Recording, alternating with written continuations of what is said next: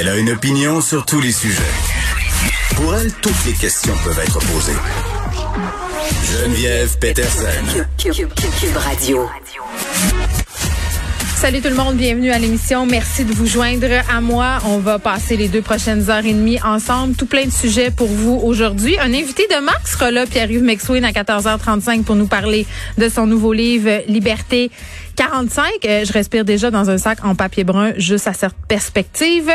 Euh, Varda Étienne va faire un retour aussi euh, sur le débat qui a eu lieu hier soir de la vice-présidence. Moi, tout ce que je retiens, c'est que quelqu'un avait une mouche dans les cheveux. J'espère que Varda euh, aura d'autres choses à nous dire. Euh, mais voilà, cette mouche qui a circulé, je pense que c'est à l'heure actuelle la mouche la plus célèbre dans l'univers. OK, euh, bilan maintenant. Aujourd'hui, on a 1078 nouveaux cas de COVID-19. Malheureusement, 9 décès supplémentaires. 16 hospitalisations en plus. Hier, je vous rappelle que la province recensait 900 infections et 7 décès. Donc, on reste à peu près dans les mêmes eaux. On n'a pas euh, de montée significative.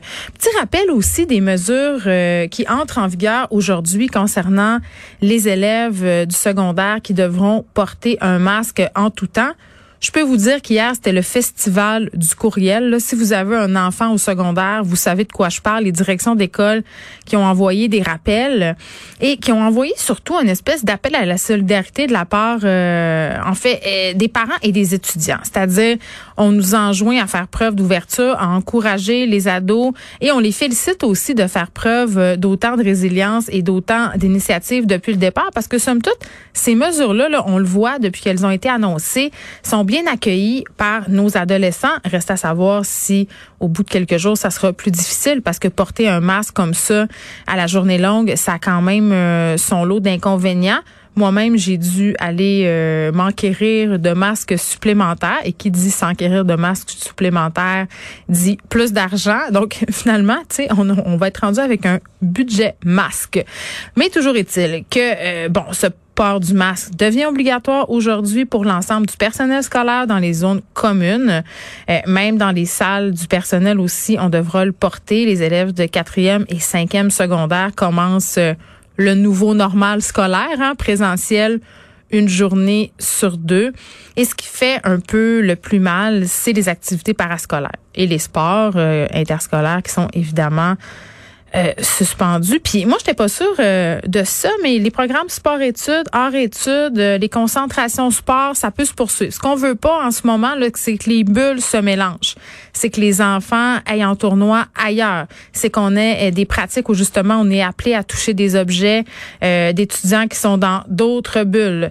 Et bon, les gyms évidemment qui ferment leurs portes aujourd'hui. Je sais pas si vous êtes comme moi, mais moi hier, j'y suis allée pour une dernière fois avant une période de, de 28 jours qui, on l'espère, ne sera pas trop prolongée. Il y avait une drôle d'ambiance dans les gyms hier, une espèce d'ambiance morose. Je peux le comprendre. En même temps, on a annoncé des mesures pour soutenir euh, cette industrie-là, je rappelle qu'on aura euh, un point de presse à 16 heures. Euh, petit mot peut-être sur la ministre des Affaires autochtones, Sylvie Damour et François Legault.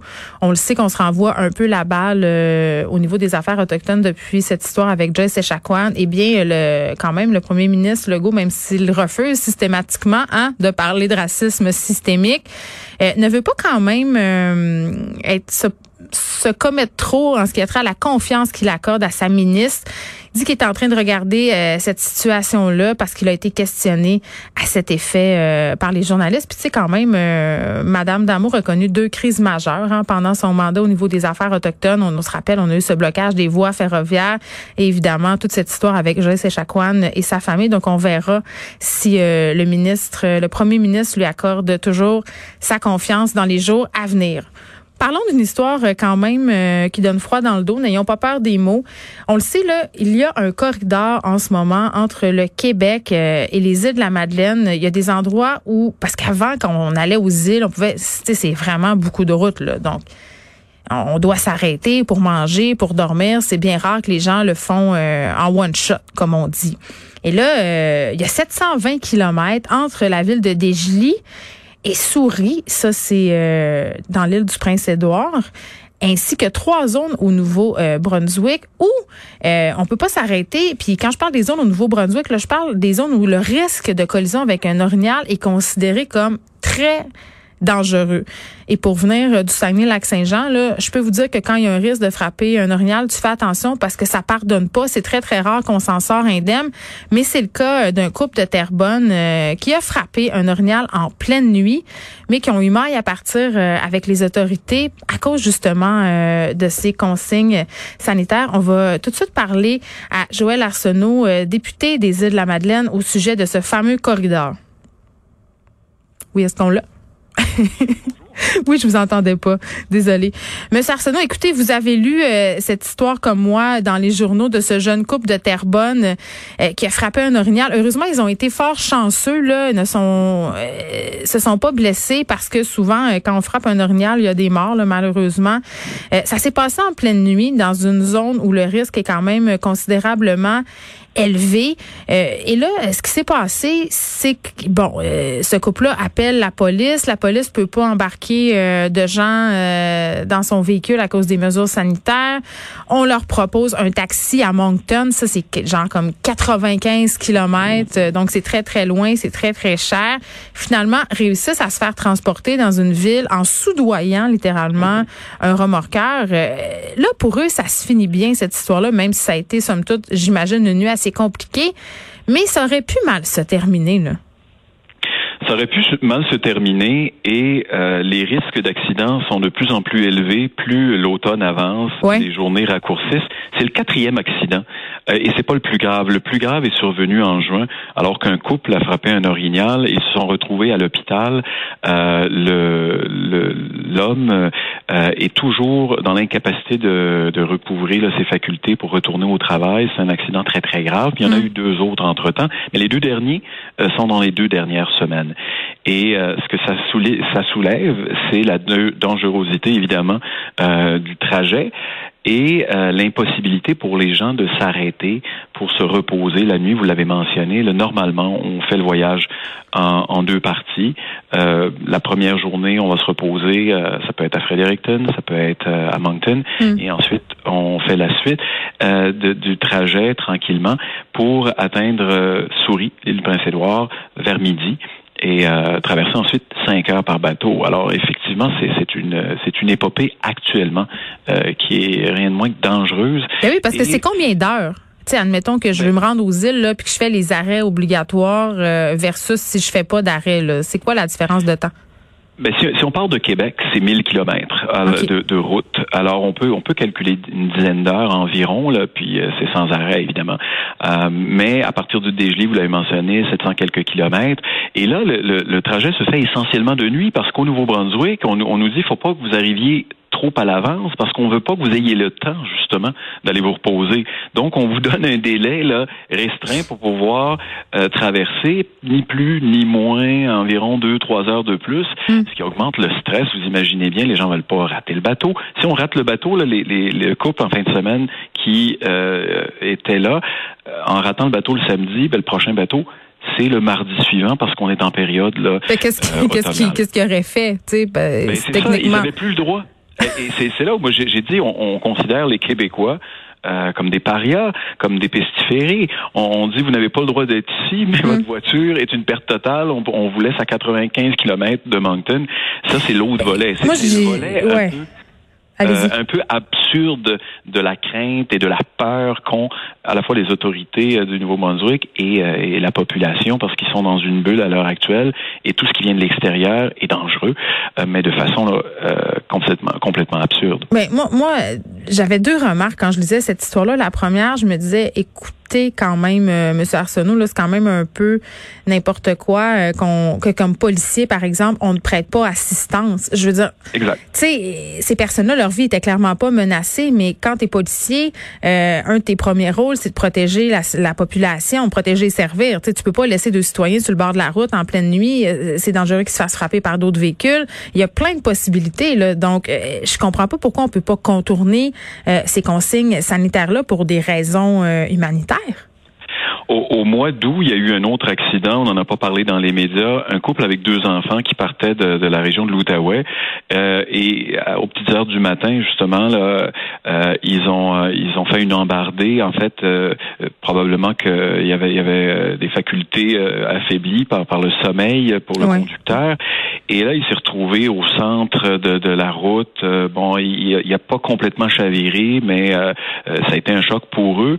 Mm. il y a un des passagers qui avait une commotion cérébrale. Les ambulanciers sont arrivés là. Ils ont dit, ben regarde, si vous êtes en mesure de, de continuer la route, nous, on ne veut surtout pas vous amener à l'hôpital pour, pour une investigation. tu sais, il aurait pu faire une hémorragie. Tu sais, il aurait pu arriver plein de choses. Puis on s'expose à des poursuites incommensurables.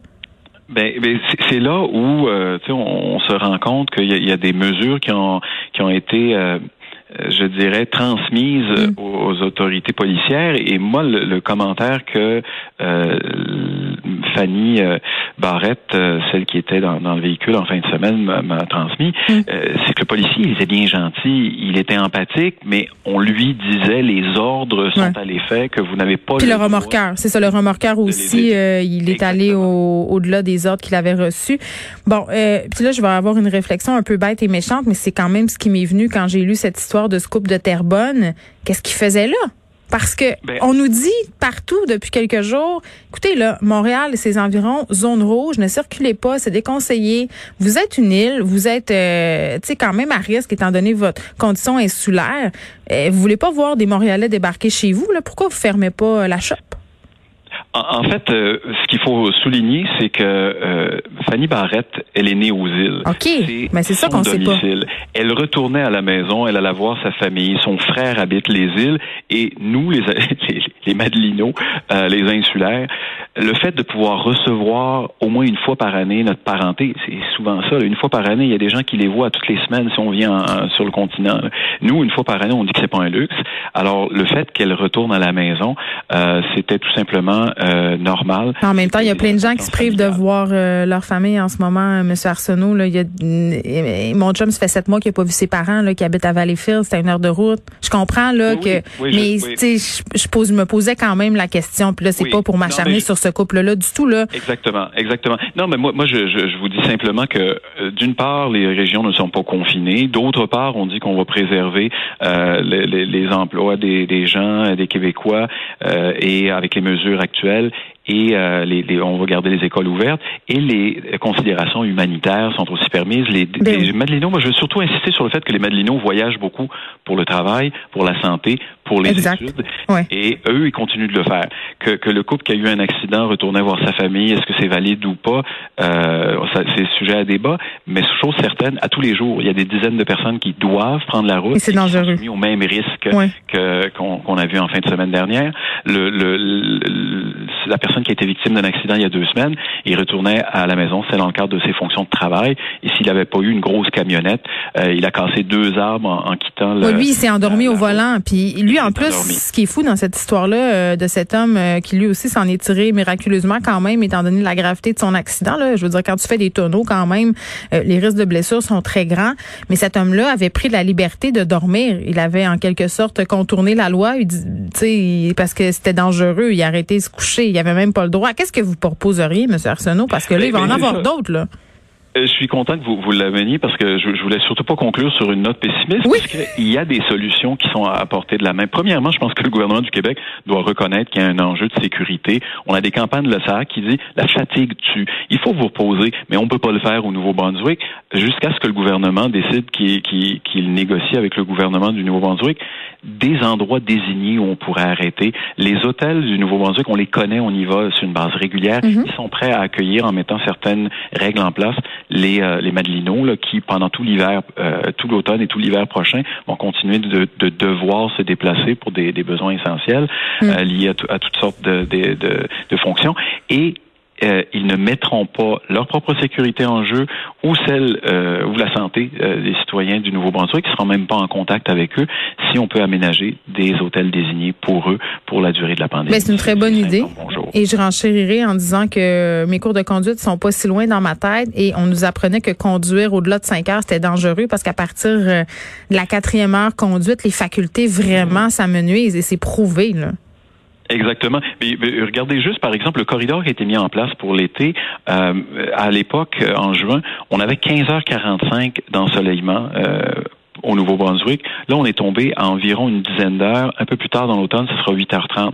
C'est donc dire que le, gros de la conduite vers l'île du Prince-Édouard va se faire de nuit, beaucoup mm. plus dangereux. les orignaux, ça sort. Les orignaux, ça sort à Brunante. Ça, euh, Exactement. Faut savoir ça. Et c'est ça. C'est des conditions qui, qui, qui, sont imposées, qui sont dangereuses, et il y a une façon assez simple de régler le problème, hmm. pourvu qu'on reconnaisse qu'il y a un enjeu. C'est ce qu'on espère euh, grâce à, malheureusement ce qui s'est passé en fin de semaine, d'avoir lancé le message au gouvernement qu'on peut régler ça rapidement. Merci, M. Arsenault, Joël Arsenault, qui est député péquiste des îles de la Madeleine.